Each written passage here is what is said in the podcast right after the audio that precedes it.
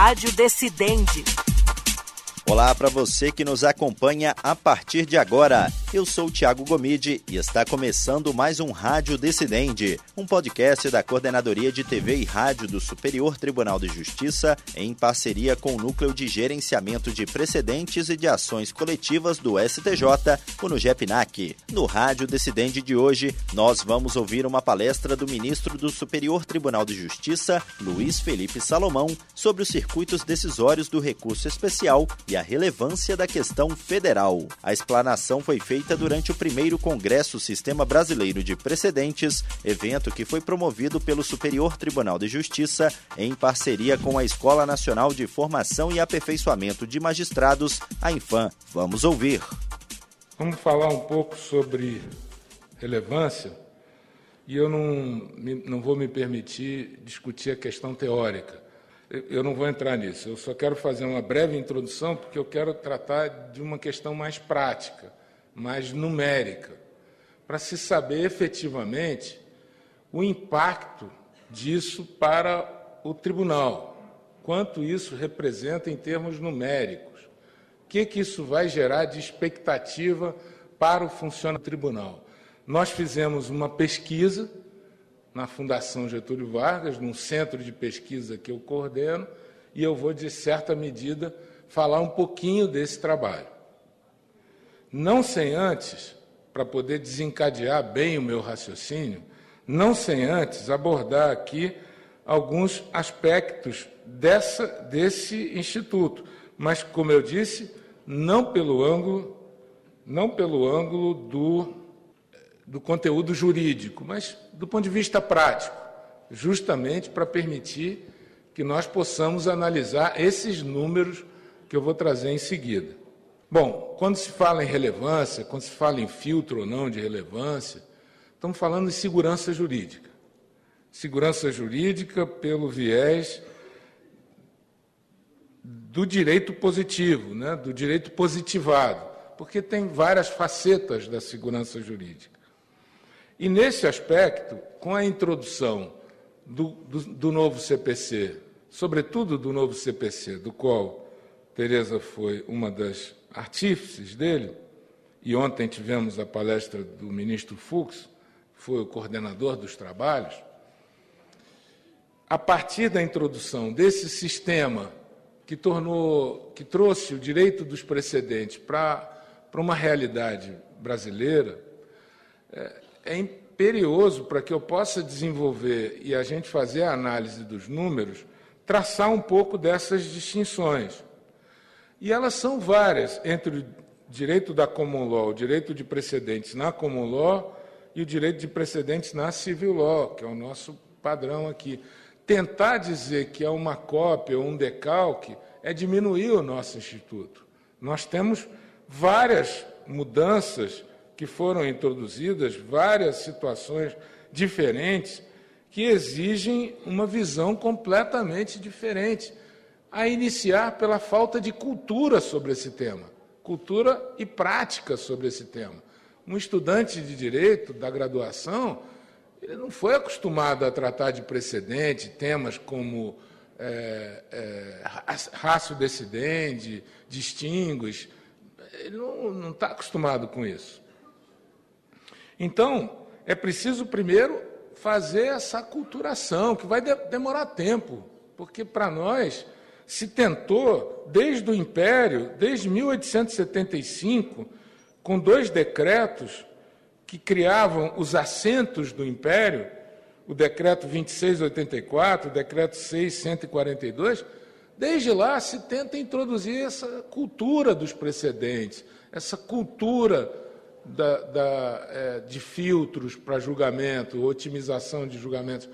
E isso toma tempo, não, não se conseguiu ainda. É, agora sim, o Supremo está tratando dessa matéria, foi inserida em termos constitucionais, o, o STJ tem a sua emenda. Então, nós estamos começando a tratar desse assunto. E, e essa cultura vai vir com o tempo. Vejam só as diferenças para poder, para poder é, sublinhar o que eu estou dizendo. No caso da, da Common Law, fala-se num constitucionalismo participativo e no que eles chamam de star decisis, né? que é o respeito às regras do julgado. No caso brasileiro, até aqui, o que acontece?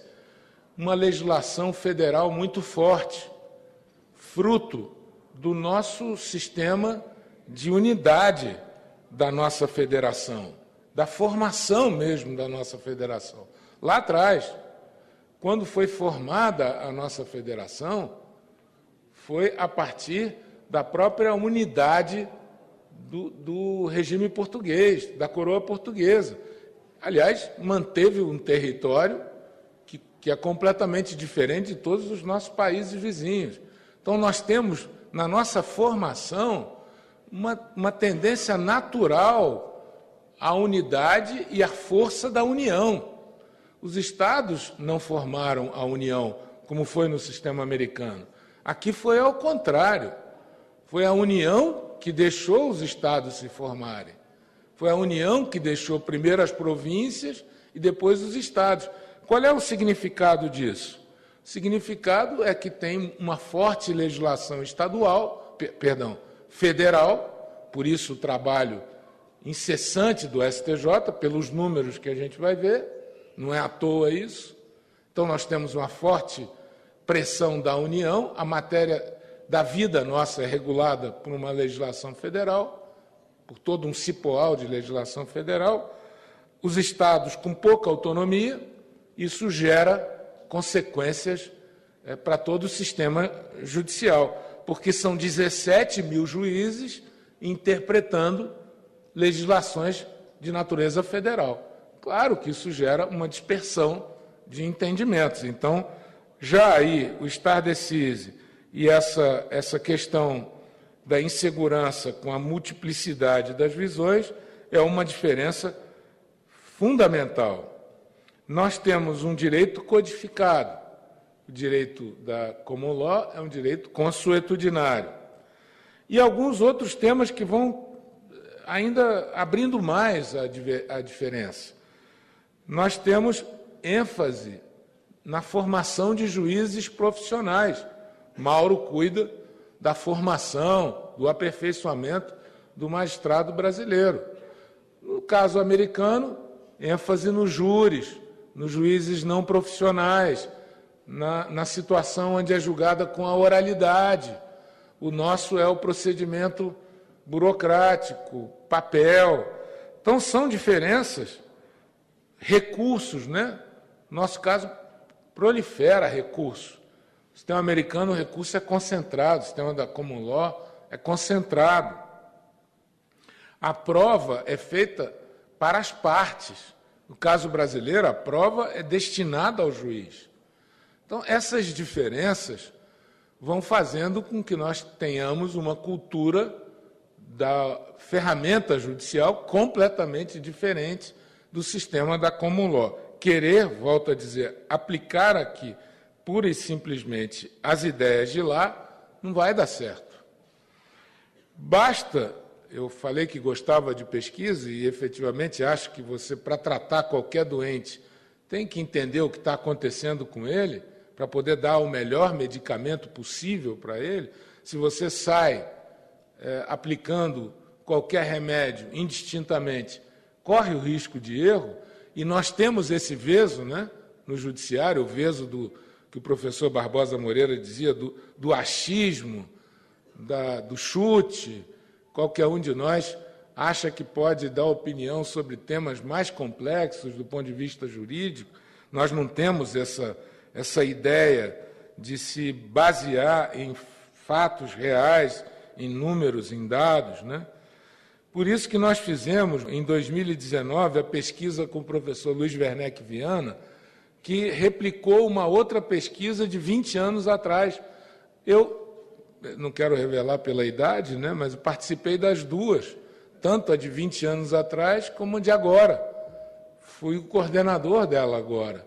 E é muito raro você ter pesquisas com o mesmo grupo pesquisado, que foram os juízes do Brasil, por isso a pesquisa de agora chama Quem Somos, a magistratura que queremos. É muito raro os mesmos sociólogos escrutinarem o mesmo grupo de pesquisa. E eles fizeram isso. E uma das pesquisas, e uma das perguntas que eles fizeram foi: entre os magistrados de primeiro grau, 52% responderam que não se pautam pela jurisprudência para julgar. Olha que dado interessante. Isso vem no reforço do que eu estou dizendo do problema da cultura. É cultural. E não vai ser a fórceps que nós vamos conseguir mudar essa cultura, tem que ser num processo de convencimento. Essa pesquisa do professor Werneck e toda a sua equipe traz também um outro paradoxo da pesquisa.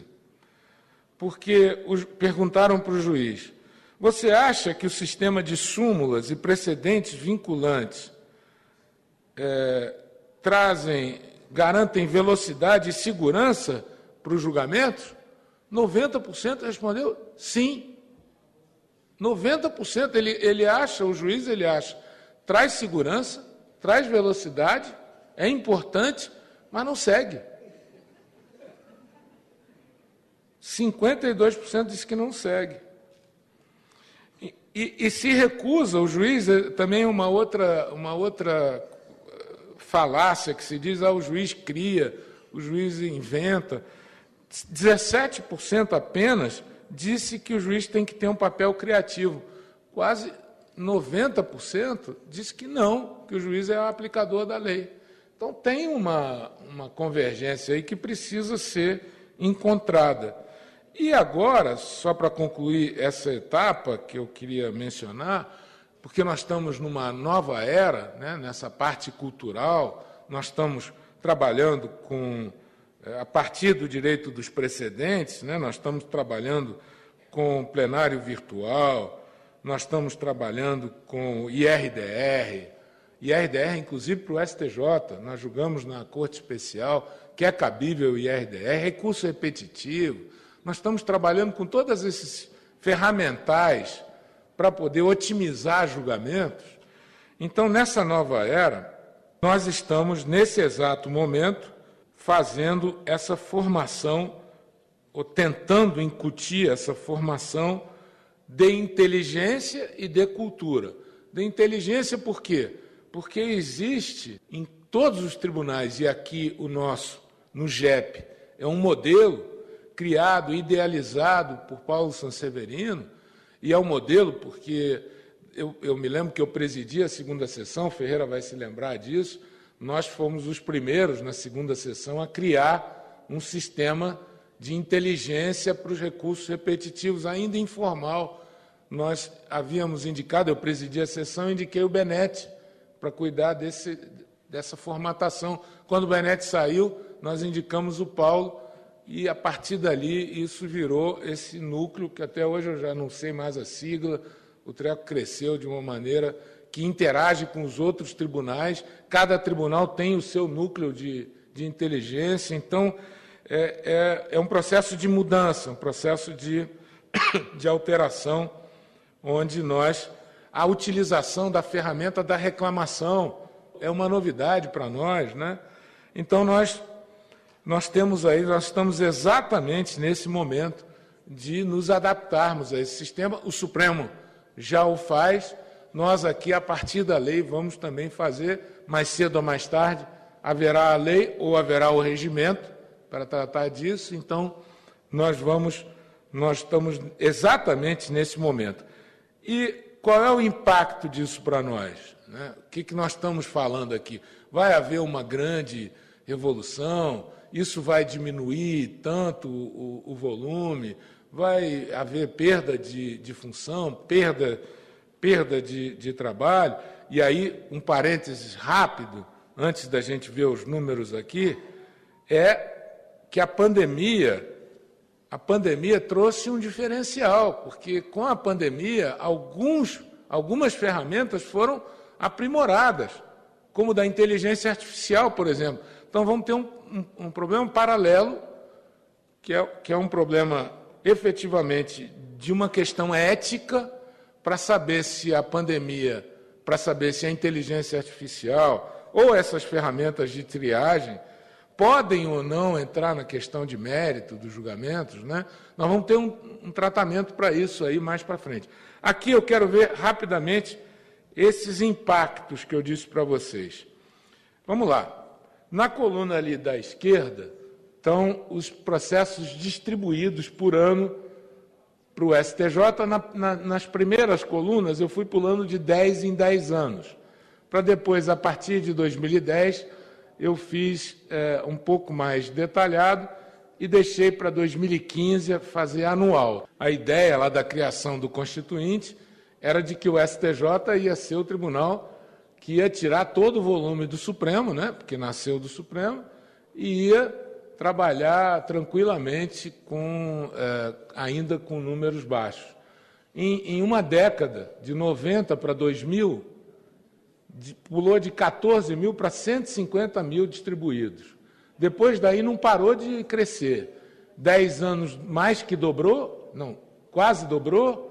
2013, 309 2014, 314, só teve um ano aí que decresceu, 2017. Por uma questão sazonal, isso foi plano econômico que, que gerou isso, mas, afora isso, tá, sempre o número cresceu. E estamos em 2022 com 430 mil processos.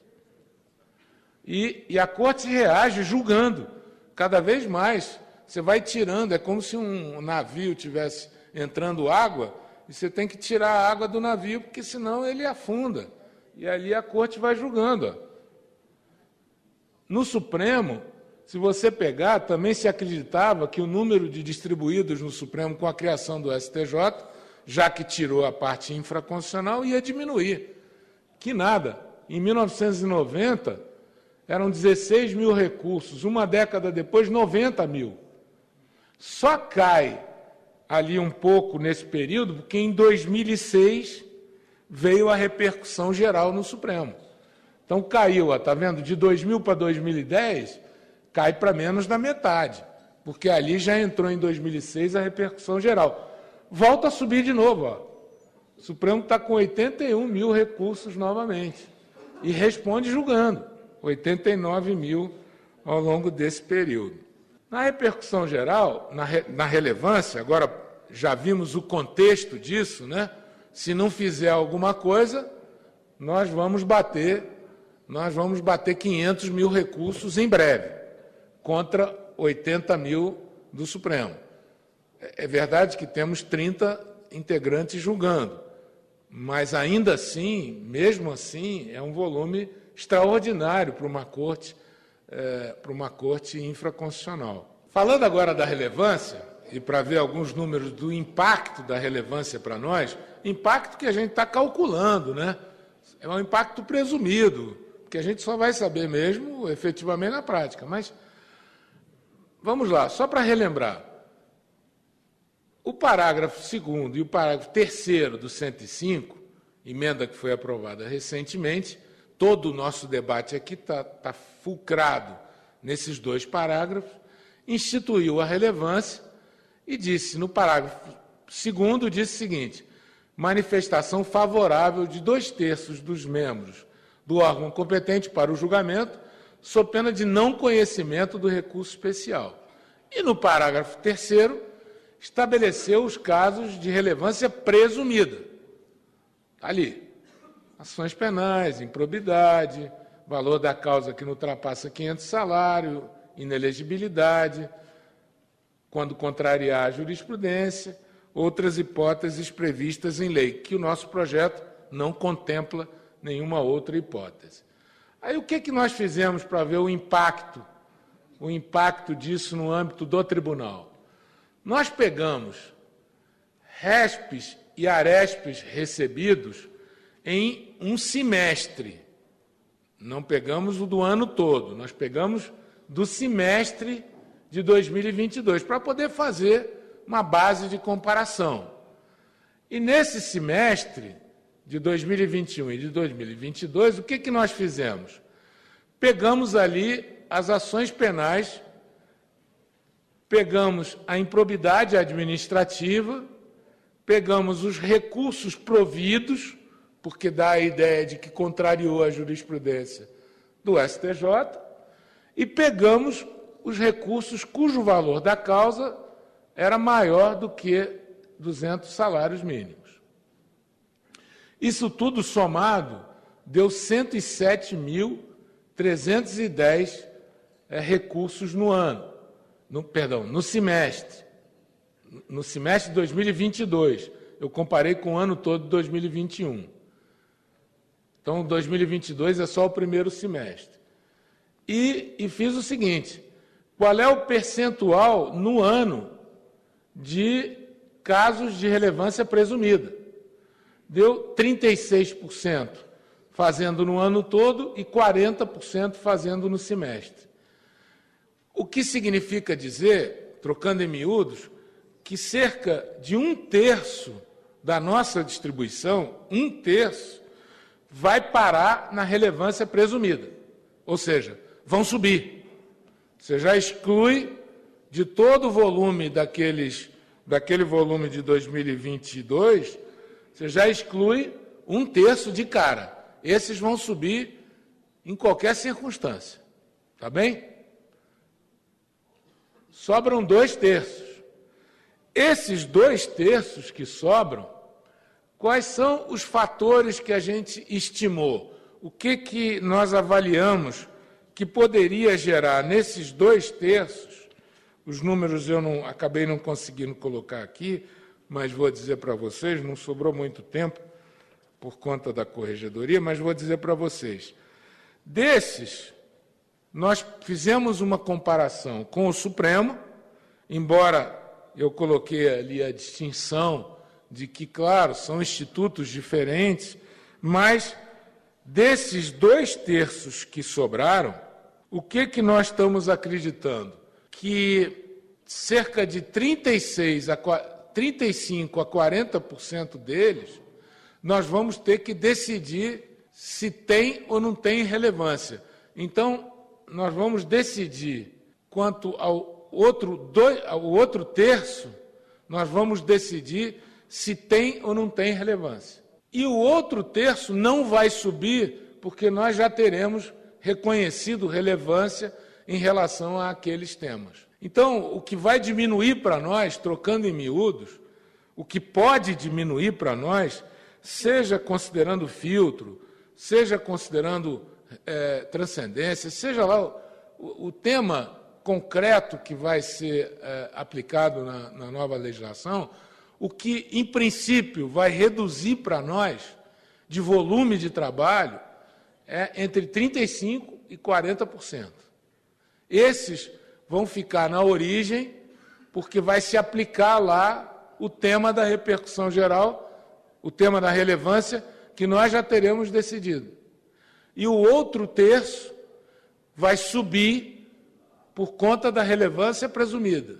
E o outro terço falando aqui numa conta de padeiro, o outro texto nós vamos ter que decidir se tem relevância ou não tem relevância. Isso tudo numa comparação com o Supremo e com base nos números que eu pude retirar até aqui.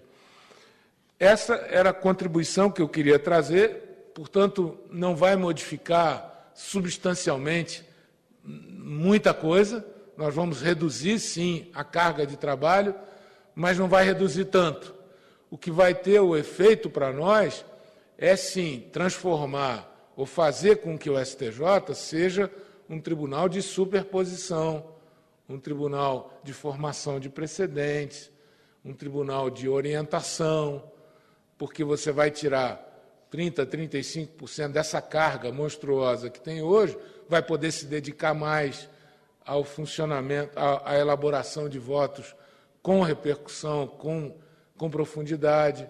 Então, é, é, efetivamente, ele não vai ser a salvatória do mundo, ele não vai resolver todos os problemas, ele não tem uma varinha de condão que vai dizer, a partir de amanhã, quando aprovar a lei, está tudo resolvido, a gente vai é, ter que dar aposentadoria para 90% dos nossos servidores, nós vamos para a praia porque está tudo resolvido. Não vai ser assim. Nós vamos ter uma otimização do trabalho, essa, esses são os estudos que o impacto legislativo nos fornece, sujeito a chuvas e trovoadas, claro, mas a ideia é com que realmente ele otimize o funcionamento do STJ e faça com que ele exerça o seu papel constitucional. Eram essas ideias que eu queria trazer para vocês. Essa foi, portanto, a fala do ministro do Superior Tribunal de Justiça, Luiz Felipe Salomão, sobre os circuitos decisórios do recurso especial e a relevância da questão federal. Lembrando que essa palestra foi feita durante o primeiro Congresso Sistema Brasileiro de Precedentes. Esse foi mais um Rádio Decidente. E antes de encerrar, lembra você ouvinte que este e outros podcasts produzidos pela Coordenadoria de TV e Rádio do Superior Tribunal de Justiça estão disponíveis nas plataformas de stream de áudio de sua preferência. E você também pode nos acompanhar pela programação da Rádio Justiça. Até o próximo episódio. Rádio Decidente